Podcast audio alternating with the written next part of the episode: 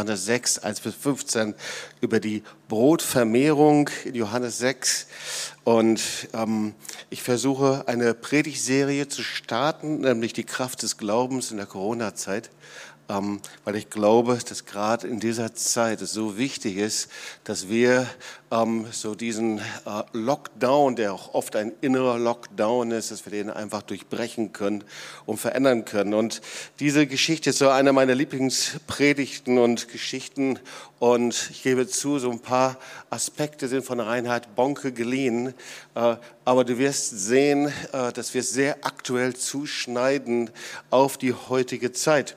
Und äh, ich las die Geschichte heute Morgen und ich musste wirklich schmunzeln und lachen über den letzten Vers. Normalerweise fängt man ja nicht mit den letzten Vers an, aber hier nach der Brotvermehrung, wir kennen die Geschichte alle, ähm, da steht dann, dass die Leute so begeistert waren, dass sie ihn ergreifen wollten. Ich dachte, warum wollten die ihn ergreifen? Sie wollten ihn ergreifen, um ihn zum König auszurufen.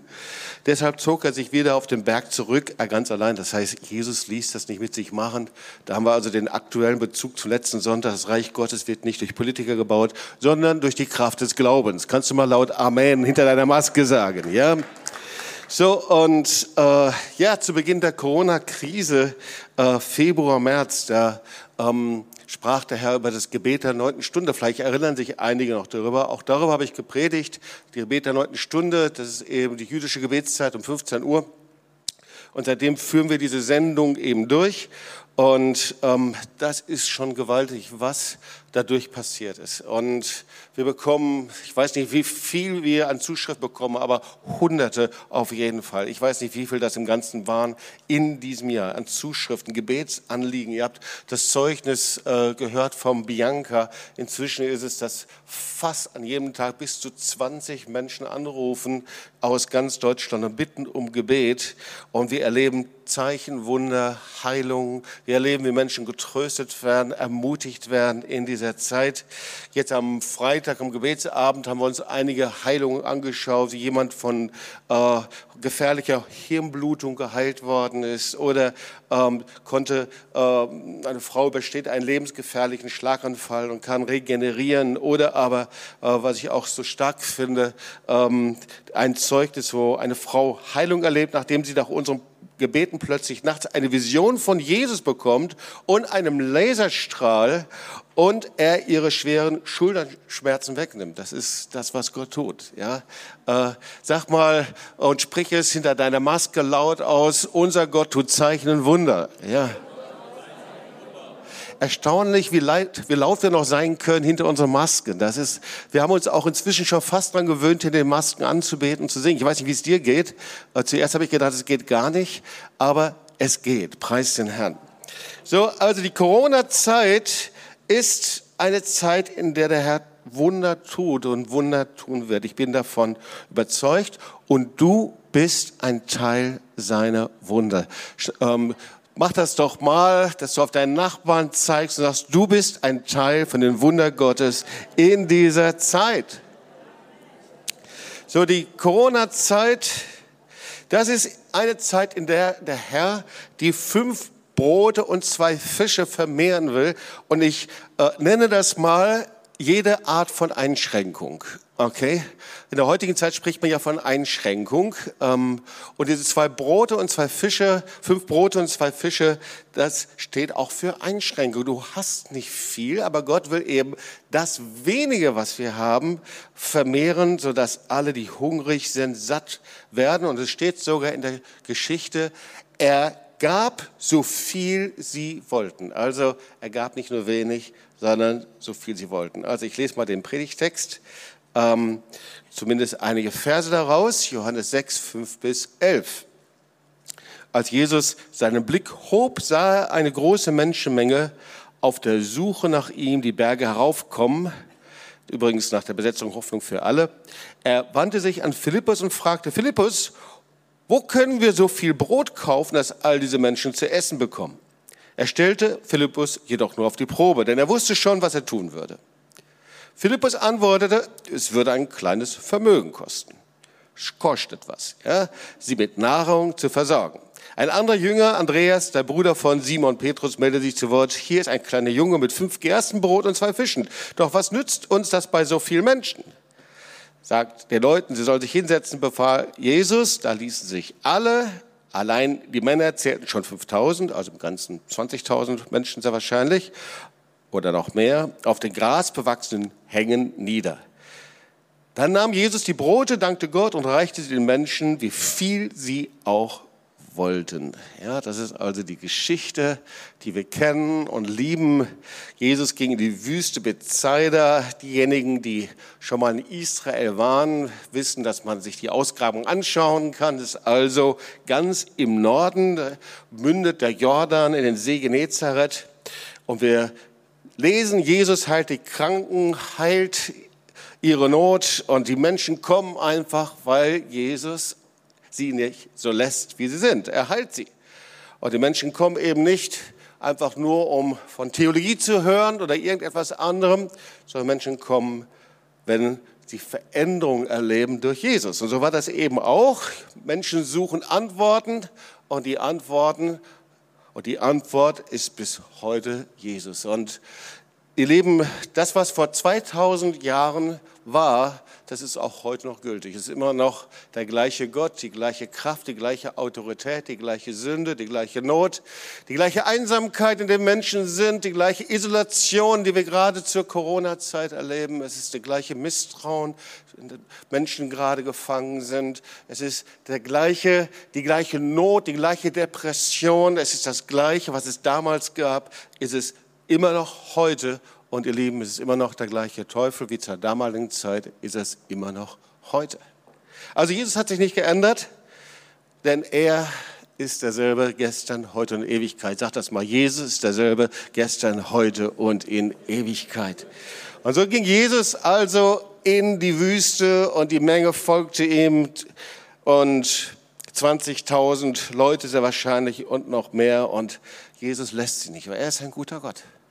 Und egal wie hoch die äh, Infektionsraten sind, sind ja auch gerade über 20.000, äh, Gott ist ein guter Gott und Gott hat eine Antwort.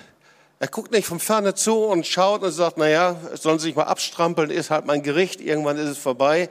Oder aber hofft mal auf den nächsten Impfstoff, sondern Gott hat eine Antwort für diese Zeit. Kannst du das auch nochmal deinen Nachbarn sagen? Gott hat eine Antwort für diese Zeit. Ja? So, und die Menschen, die waren eben so berührt und gesegnet, Klar, äh, da blieben sie und wir hörten zu und so ist das eigentlich und so soll es sein, wenn die Gegenwart Gottes ist. Man sollte nicht nach anderthalb Corona-Stunden dann aus dem Gottesdienst rausgehen, sondern Erweckungsgottesdienst sollte drei, vier Stunden dauern. Ich bin immer noch davon überzeugt, obwohl manche erleichtert ist, dass es kürzer ist. Aber hier ist es ein Erweckungsgottesdienst. Und dieser Erweckungsgottesdienst, der geht Stunde um Stunde, drei Stunden, vier Stunden, fünf Stunden und irgendwann mal abends, dann fangen die Mägen, Mägen, Magenmägen an zu knurren und der eine schaut den anderen an und die Jünger sind ganz irritiert und sagen, was machen wir denn jetzt? Weil 20.000 Menschen nach Hause schicken, einfach mal so. Meine Bethsaida war ein kleiner Ort in Kapernaum, der würde geflutet, äh, die ganze Gegend. Es gab keinen Supermarkt, es gab kein Shopping Mall, es gab keine Bäckerei, es gab nichts irgendwie da. Das heißt, also sie mussten irgendwas unternehmen. Und ich mag die kleine Szene und äh, ich sage, die Szene, die ich jetzt beschreibe, das ist eben die Szene, die ich so cool fand und ich habe die zum ersten Mal von Rainer Bonke gehört. Also, dann ruft also Jesus Philippus. Und äh, Philippus war sehr wahrscheinlich der beste Organisator und Eventmanager im ganzen Team der Apostel. Und sehr wahrscheinlich hat er auch echt was drauf gehabt. Und er sagt also zu Philippus, komm, kümmere dich einfach, wir müssen etwas unternehmen. Die sind 20.000 Leute, das ist ein riesiges logistisches Ding. Und Du musst was tun. Und natürlich, Philippus, äh, gut organisiert, sagt, das schaffe ich nicht alleine. Und er beruft einfach ein, äh, ein Orga-Treffen zusammen. Und Philippus ist derjenige, der es leitet. Jemand anderes, der das Protokoll schreibt. Sie sitzen zusammen, sie überlegen und sagen, was machen wir denn jetzt? Weil äh, wir haben wirklich eine Not. Nur einer ist nicht eingeladen. Und das war Andreas. Ich weiß nicht, was mit ihm war. Wahrscheinlich hat er zu viele Probleme gehabt oder aber ähm, war nicht gut drauf oder vieles war auf jeden Fall nicht so einfach. Vielleicht war auch nicht so organisiert oder war chaotisch, keine Ahnung. Auf jeden Fall, der war nicht eingeladen. Und dann ist also dieses Meeting und Philippus sagt, hört mal zu, oh, Jesus hat uns gesagt, wir sollen die Speise organisieren, heute habt ihr eine Idee. Und einer sagte, okay, ähm, Philippus, wie viel Geld haben wir denn eigentlich in der Kasse? Und äh, Philippus antwortet, das ist das Problem, wir haben eben überhaupt gar nichts, wir haben kein Budget. Und dann haben sie gesagt, das wird bei Rose ganz sicher nicht durchgehen. Das ist kein Problem, das geht nicht. Wir haben kein Budget, kein Nichts in der Kasse. Also das ist schon No-Go. Wie sollen wir denn da was machen? Und jemand anders fragt dann eben, okay, ähm, also es kostet mindestens 8000 Euro, 200 Denare, äh, um äh, jetzt hier was zu essen zu besorgen. Und die anderen sagen, das schaffen wir echt nicht. Das geht nicht. Kein Budget, keine Kasse, kein Geld, 8000 Euro. Und dann fragte noch jemand anders in diesem Meeting, gibt es eine Bäckerei in der Nähe oder irgendeinen Betrieb? Vielleicht, weiß nicht, ähm, ja, bekommen wir etwas umsonst ab. Ich meine, immerhin, wir tun was Gutes hier. Wir sagen, nee, auch nicht. Hier gibt es keine Bäckerei, niemand ist in der Nähe. Das ist unmöglich. Und Philippus sagt, ja, stimmt das wirklich? Okay, komm, wir schreiben das mal ins Protokoll rein. Und da fragt der Dritte auch noch, kommt da auch noch auf eine gute Idee und sagt, ähm, okay, wir haben kein Brot, wir haben nichts zu essen, aber wir haben noch nicht mal irgendwelche äh, äh, Hilfsmittel. Also wir haben noch nicht mal Decken, Kissen, Gabel, Messer. Und das alles in der Corona-Zeit funktioniert sowieso nicht. Wir haben keine Masken. Äh, ist unmöglich. Okay, also das war das Letzte. Es geht auf jeden Fall nicht. Gell? Der Letzte sagt, wir wissen einfach, es geht einfach nicht, es ist zu spät. Wir haben nur eine halbe Stunde Zeit und dann wollen wir essen. Also, vielleicht ist es eine gute Idee mit diesem Essen. Ja, Jesus ist ja so, der hat immer so gute Ideen. Der kommt immer auf Dinge, die unmöglich sind umzusetzen. Ist ja immer so. Der hat Visionen, die kann man nicht erfüllen, die sind nicht real. Und deswegen Vielleicht ist es eine gute Idee, das Essen auf die nächste Woche zu verschieben. Weil dann können wir alles organisieren, alles ran schaffen. Da haben wir genügend Zeit und können das alles organisieren. Ja, das stimmt. Philippus war einverstanden und sagt, komm, das schreiben wir auf, kommt ins Protokoll. Und dann war also Philippus gerade auf dem Weg, Jesus zu überzeugen, dass es vielleicht besser wäre, dieses Essen auf zwei Wochen später zu verschieben. Zwei Wochen sind vielleicht noch besser als eine Woche, einfach um das safe zu machen.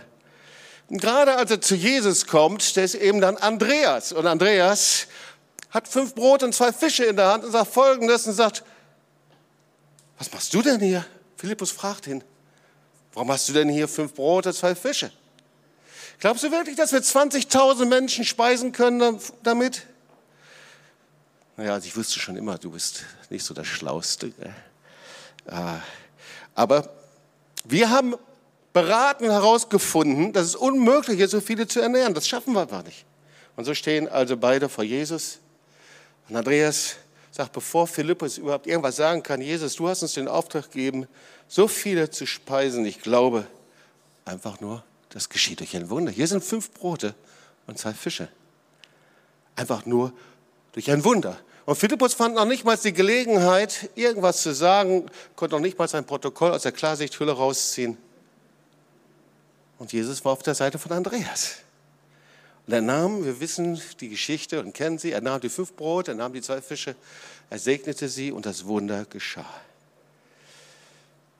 Das war also der Start in die Brotvermehrung. Und die Frage ist zuallererst, was ist der Unterschied zwischen Philippus und Andreas? Beide waren Jünger Jesu, beide waren in der gleichen Situation, beide waren am gleichen Ort, Beide waren zur gleichen Zeit, beide hatten die gleichen Probleme. Aber während Philippus scheitert, gebrauchte Herr den Andreas powerful. Während Philippus, ich nenne das mal etwas anders, in seinem inneren Lockdown gefangen bleibt, während der Philippus in den Einschränkungen und in den Unmöglichkeiten der Einschränkungen gefangen bleibt, erlebt der Andreas inmitten der Einschränkungen Wunder Gottes.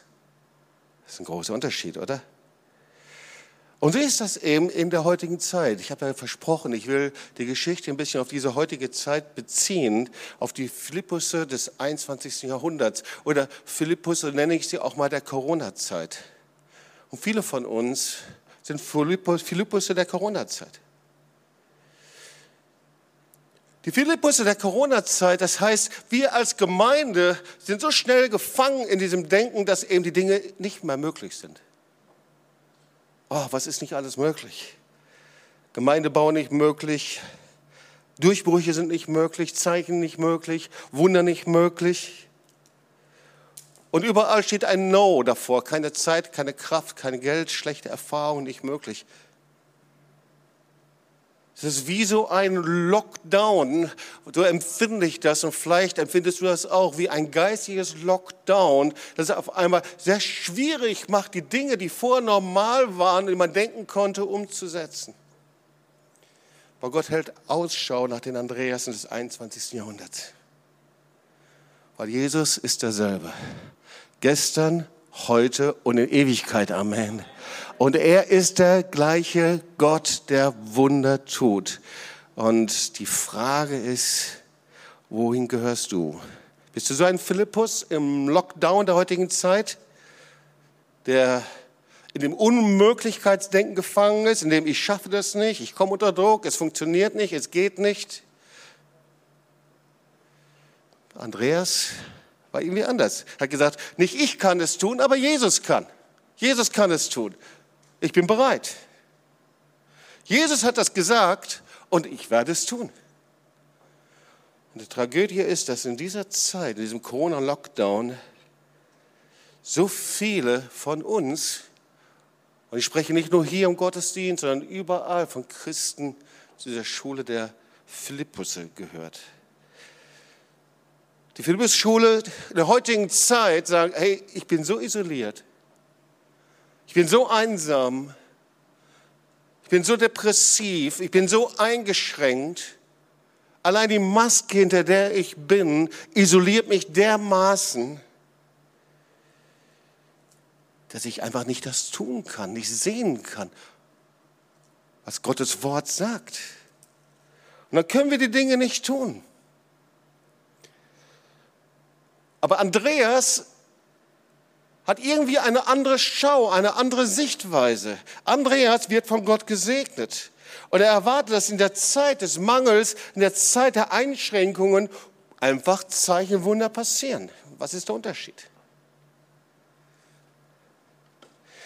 Und es ist gut, das immer wieder mal zu beleuchten, immer wieder. Philippus hatte die Mentalität, dass, das, dass er das Unmögliche nicht tun kann. Natürlich, klar. Er war jemand, der, den man heute als Realisten bezeichnen würde. Aber Jesus hatte doch die Speisung, die Befehl zur Speisung gegeben. Jesus hat doch gesagt, hey, derjenige, der der Sohn Gottes ist, der sagt, es werde Licht und es ward Licht, von dem das Wort Gottes sagt, Himmel und Erde werden vergehen, aber meine Worte werden nicht vergehen. Er ist der Schöpfer, der von Anfang an, und er befahl einfach und gab ein Wort. Aber Philippus folgte nur den Wegen seiner eigenen Logik, seiner eigenen Vorstellung. Und deswegen konnte er sich vorstellen, dass Gott Dinge tut und tun würde über seinen Rahmen hinaus. Seine Gedanken waren voller Unmöglichkeiten Gottes. Und wenn wir mal unsere Gedanken hineinschauen, was daran ist, was Gott nicht alles tun kann, keine Kraft, kein Geld, kein, was weiß ich, die Türen sind verschlossen. Aber im Gegensatz dazu hatte Andreas ständig das vor Augen, was möglich ist in dieser Zeit. Ja, nehmen wir einfach mal, dass die Zeit der Wüste, in der die Menschen waren, in der sie Hunger hatten, können wir vergleichen mit der heutigen Zeit. Die gleichen Menschen, die gleiche Einsamkeit, die gleichen Depressionen. Andreas hatte vor Augen, Gott will in dieser Zeit Wunder tun. Jesus hat uns den Auftrag gegeben, die Menschen zu speisen. Und weil Gott uns ein Wort gegeben hat, sind die Dinge möglich, die vorher nicht möglich waren. Versteht ihr? Unterschiedliche Mentalitäten. Möglichkeitsdenken, mit Gott ist alles möglich, und Unmöglichkeitsdenken. Jemand, der sagt, die Umstände sind so, es geht nicht. Und jemand, der sagt, ja, die Umstände sind wirklich so, aber Gott sagt, es geht. Ein sehr großer Unterschied. Viele Menschen sind in einem Lockdown-Glaubensgefängnis. Und der Herr möchte, wenn du auch in so einem Lockdown-Glaubensgefängnis bist, dich daraus befreien. Es gibt eine andere Geschichte, die ist ähnlich. 4. Mose 13 steht hier. Die ist uns auch sehr bekannt. Aber manchmal ist es gut, dass wir uns die bekannten Geschichten anschauen, damit wir verstehen, was Gott sagen möchte in dieser Zeit. Das ist die Geschichte mit den zwölf Kundschaftern, die von Moses ausgesandt werden. Und auch hier, zwölf Menschen, sie erleben das Gleiche, sind am gleichen Ort, zum gleichen Zeitpunkt, erleben die gleichen Wunder, erkunden das gleiche Land. Und Moses sendet sie aus. Zehn der Kundschafter hatten das Unmöglichkeitsdenken. Sie waren begrenzt mit ihrer eigenen Logik. Sie hatten ihr Kopfkino. Sie gingen zusammen mit Josua und Kaleb in das neue Land und in ihrem Kopf, da hatten sie ihre Vorstellung, was alles nicht geht und was nicht funktioniert. Sie begrenzten Gott mit ihren Vorstellungen, mit ihren Gedanken. Wir können nachlesen, sie fühlten sich wie Grashüpfer, ja, wie Grashüpfer, die hochschauten. Alles war riesengroß, unüberwindbar. Berge nicht zu überwinden. Sie kamen uns neben ihnen wie Heuschrecken vor. Und in ihren Augen waren wir das auch. Vers 33. Die Berge zu hoch. Die Einschränkungen zu schwer, die Täler zu tief, das Toilettenpapier zu wenig, die Maske zu hinderlich und die Riesenprobleme zu groß. Zu groß, zu tief, zu schlecht. Geht nicht. Komm, lass uns mal ehrlich sein. Das sind oft die Dinge, die uns bewegen, die in unseren Köpfen sind. Das ist das Kopfkino, womit wir oft zu tun haben. Josua und Kaleb, wissen wir, die Geschichte war anders. Die hatten das Möglichkeitsdenken und natürlich, die Fakten haben sich nicht geändert. Okay, ja, die Berge waren wirklich hoch, die Riesen waren wirklich da, die tiefen Täler waren wirklich so. Aber sie wussten, Gott ist größer. Amen. Gott ist größer als jeder Berg, größer als jede Jericho-Mauer. Er ist höher als alle und größer alle Riesenprobleme. Unser Gott ist größer als unsere Logik. Seine Gedanken sind höher, als ich je denken kann und seine Möglichkeit und Kraft höher als meine Vorstellungen. Weil das Wort Gottes sagt, dass seine Gedanken höher sind als unsere Gedanken.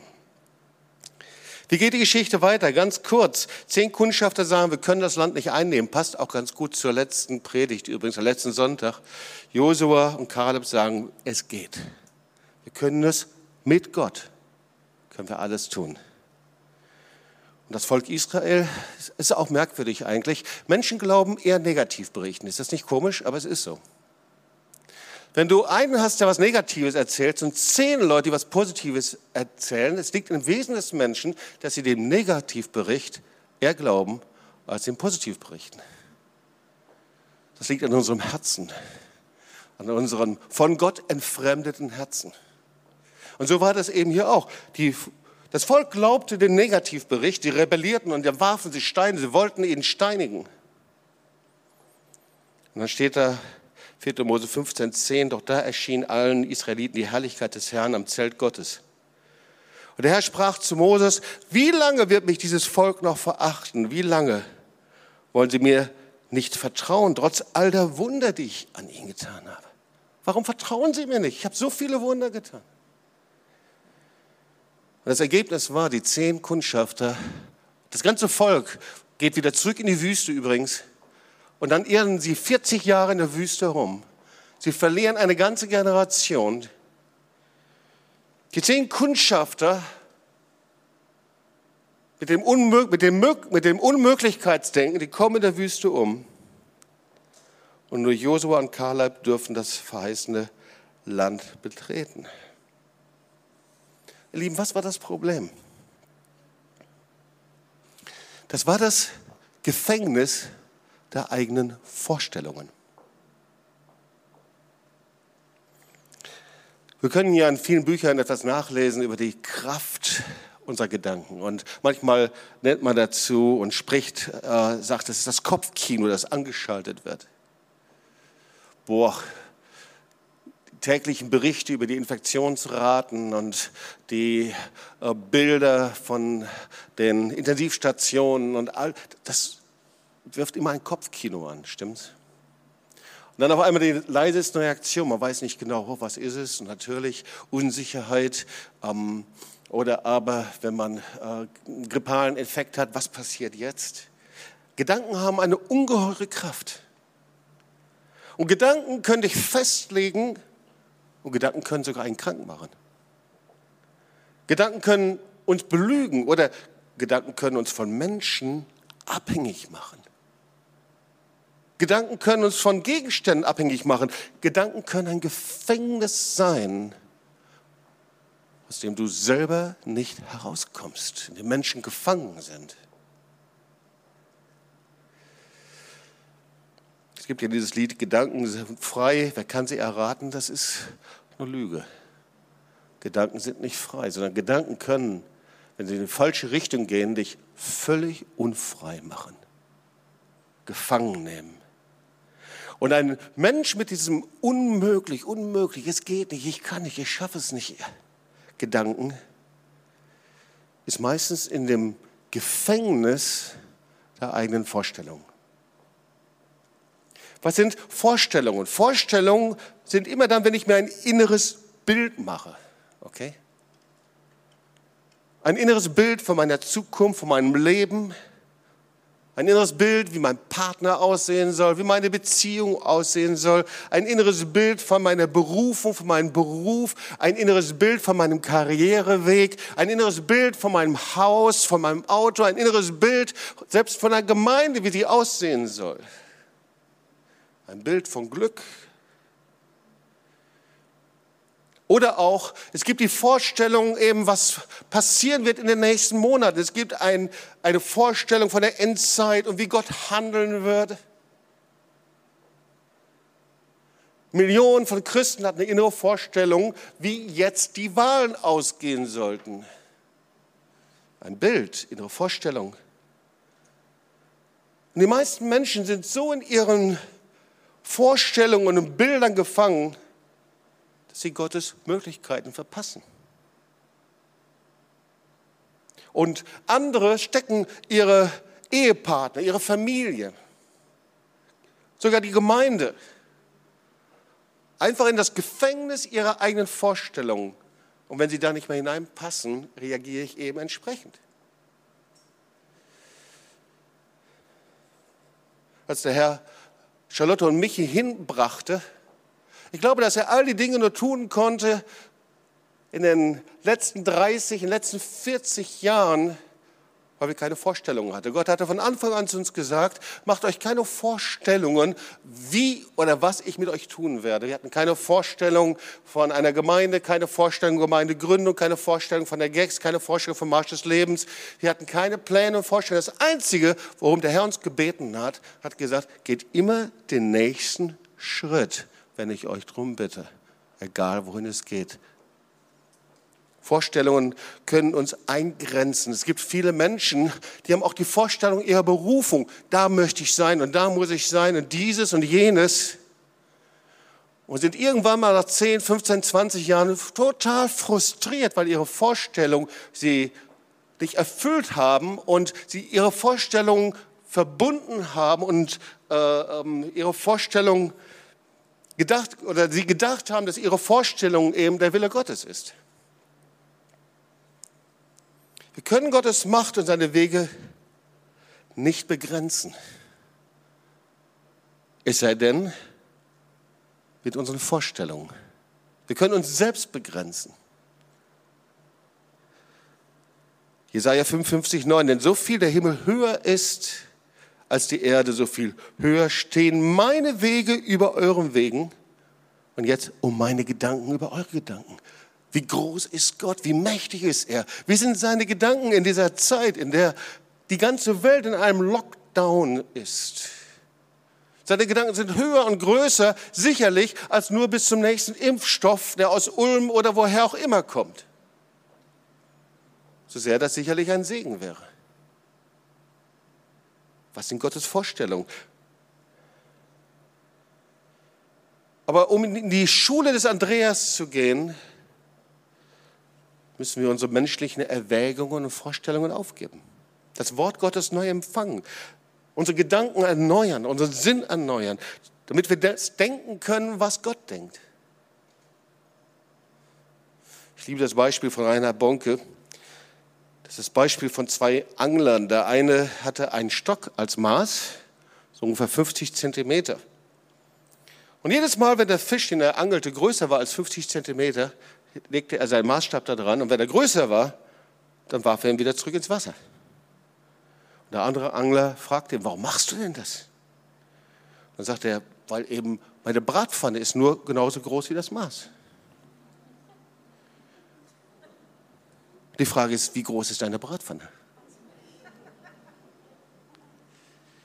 Wie groß ist das Maß deiner Logik und Vorstellung? Oder umgekehrt, wie groß ist der Maßstab des Wortes Gottes, der Macht Gottes? Merkt ihr, wir brauchen einen neuen Sinn. Das ist das, was Paulus sagt, Epheser 4, 23. Erneuert euch aber in eurem Geist und Sinn. Wir müssen unsere Vorstellungen und Unmöglichkeitsdenken loslassen. Wir brauchen, sagt das Wort Gottes, eine Vision. Und damit komme ich zum letzten Punkt schon. Und das ist so ein Ding mit einer Vision. Ehemaliger Bundeskanzler Helmut Schmidt, vielleicht kennen einige ihn noch, der hat Folgendes gesagt, wer Vision hat, sollte zum Psychiater gehen. Die Bibel sagt, ohne Vision geht ein Volk zugrunde. Ich glaube lieber der Bibel, du auch? Also Philippus, der hatte keine Träume und hatte keine Vision. Und viele Menschen leben so. Sie haben Vorstellungen, Ziele schon irgendwie. Aber eigentlich begrenzt sich die Vorstellung und das Ziel in irgendeiner Art und Weise durch die Krise zu kommen, ohne dass mein Alltag beeinträchtigt wird. Das ist die Vision. Okay? Und wenn wir mal ganz ehrlich sind, vielleicht auch bei dir, irgendwie unbeeinträchtigt. Unsere Vision ist auf unser Wohlergehen begrenzt. Möglichst, dass es nicht an meine Geldtasche geht, möglich, dass es nicht an meine Beziehung geht, möglichst nicht irgendwo. Ich muss da an zwei Szenen denken. Vielleicht kennt ihr den Film über den Untergang der Titanic. Und ganz zum Schluss spielte noch dieses Orchester. Vielleicht kennt ihr den Film, damit die Menschen sich ablenken können. Und so ist es. Das Wort Gottes spricht ja auch darüber. Sie taten alles wie bisher, sie heirateten, sie lebten. Und gleichzeitig war es die letzte Zeit und kehrt nicht um. Also in Katastrophen und Krisen tun die Menschen so, als ob sie ganz normal Karriere machen können. Als ob sie ganz normal ihr Leben aufbauen können, ganz normal Geld verdienen könnten warten einfach nur darauf, dass es besser wird, damit sie wieder ihren Alltag gestalten können. Und so war Philippus. Er versuchte einfach die Dinge geregelt zu bekommen, aber das ist nicht genug. Aber Andreas, der trug eben den Traum Gottes und Vision in sich. Und was war das? Er träumte davon, in der Wüste, in der Zeit der Einschränkungen, in der Zeit der Insolvenzen, in der Zeit der Depression, der Nöte, der Ängste. Da waren ja all die Menschen, die hatten alle Hunger. Er träumt davon, so viele Menschen wie möglich zu ernähren. Und so ist der Traum Gottes in uns. Die Frage ist nicht, wie wird meine Zukunft sein, damit ich möglichst mein Wohlergehen erhalte, sondern die Frage ist, welche Traumvision habe ich? Wenn ich eine Corona-Vision habe, werde ich eine Corona-Zukunft haben. Aber bei Gottes Vision wirst du sehen, wie deine fünf Brote und zwei Fische durch die Wunder Gottes vermehrt werden und mehr werden und mehr werden und mehr werden. Und Gott sie gebraucht, um damit Menschen zu ernähren, zu helfen, zu trösten, zu heilen, aufzubauen, hineinzubringen in sein Reich. Bei Gottes Vision, da siehst du, wie Menschen in dieser Zeit, und ich glaube das, dass der Herr diese Zeit gebrauchen wird, dass viele durch sein Wort ernährt werden, getröstet und geheilt werden, so wie wir es hier auch schon erleben. Aber durch dich, durch jeden einzelnen von uns. Bei Gottes Vision siehst du, wie überall in der Stadt und im Land und der Universität, ich bin davon überzeugt, Häuser der Brotvermehrung entstehen. Und zwar in der Weise, dass das Brot des Lebens, das Wort Gottes ausgeteilt wird an Menschen, die Hunger und Durst haben nach Gott, die einsam sind, die in Depressionen sind, die nicht wissen, dass Gott ein Gott ist, der Zeichen und Wunder tut und seinen Arm mächtig in dieser Zeit bewegt. Bei Gottes Vision siehst du, wie aus Mangel und Einschränkung in der Wüste durch die Kraft des Wortes Gottes, durch die Kraft des Glaubens Wunder geschehen. Ihr Lieben, aus dieser Vision ist das entstanden, wo wir hier sind. Ich habe so ein altes Manuskript, diese Predigt habe ich in anderer Form, aber der Anteil dieser Predigt, ich glaube, die habe ich schon mal vor 20 Jahren gehalten. Und da habe ich über Gottes Vision gesprochen. Und dann habe ich das aufgeschrieben, was Gottes Vision in uns ist. Und da habe ich hingeschrieben, eine Konferenzhalle, Gemeinden, die gegründet werden, Häuser, die aufgebaut werden, Lateinamerika und so weiter. Ich habe das heute mir angeschaut und gesagt, boah, ist alles in Erfüllung gegangen. Ist ja der Hammer. Das heißt, Gott braucht das, was in dir ist und durch sein Wort geboren ist, gebraucht er, damit es in dir in Existenz bringt. Ihr Lieben, ich glaube, ist die Zeit, in der Gott zehntausende Menschen erwecken und mit seinem Wort ernähren will. Wenn wir als Gemeinde, wenn du und ich, wir bereit sind, unsere Philippus-Mentalität, unsere Unmöglichkeitsdenken, unser Lockdown des Glaubens zu verlassen, und uns an die Seite von Andreas stellen. Der hatte Träume, Visionen. Er stellte sich vor, wie 20.000 Menschen in der Wüste ernährt werden mit fünf Brot und zwei Fische. Andreas, das ist echt Glaube. Das ist echter Hammer. Das ist verrückt. Und Gott tat das Wunder. Weil alles das, was wir tun können, können wir nur auf der Basis tun, weil wir glauben, dass Gott Wunder tut. Amen. Und dazu gebraucht er dich. Du bist dazu berufen. Du hast die Bestimmung. Deine fünf Brote, deine zwei Fische. Das, was du hast, du hast genügend von Gott. In einer Zeit, in der Menschen denken, sie haben nichts in der Hand,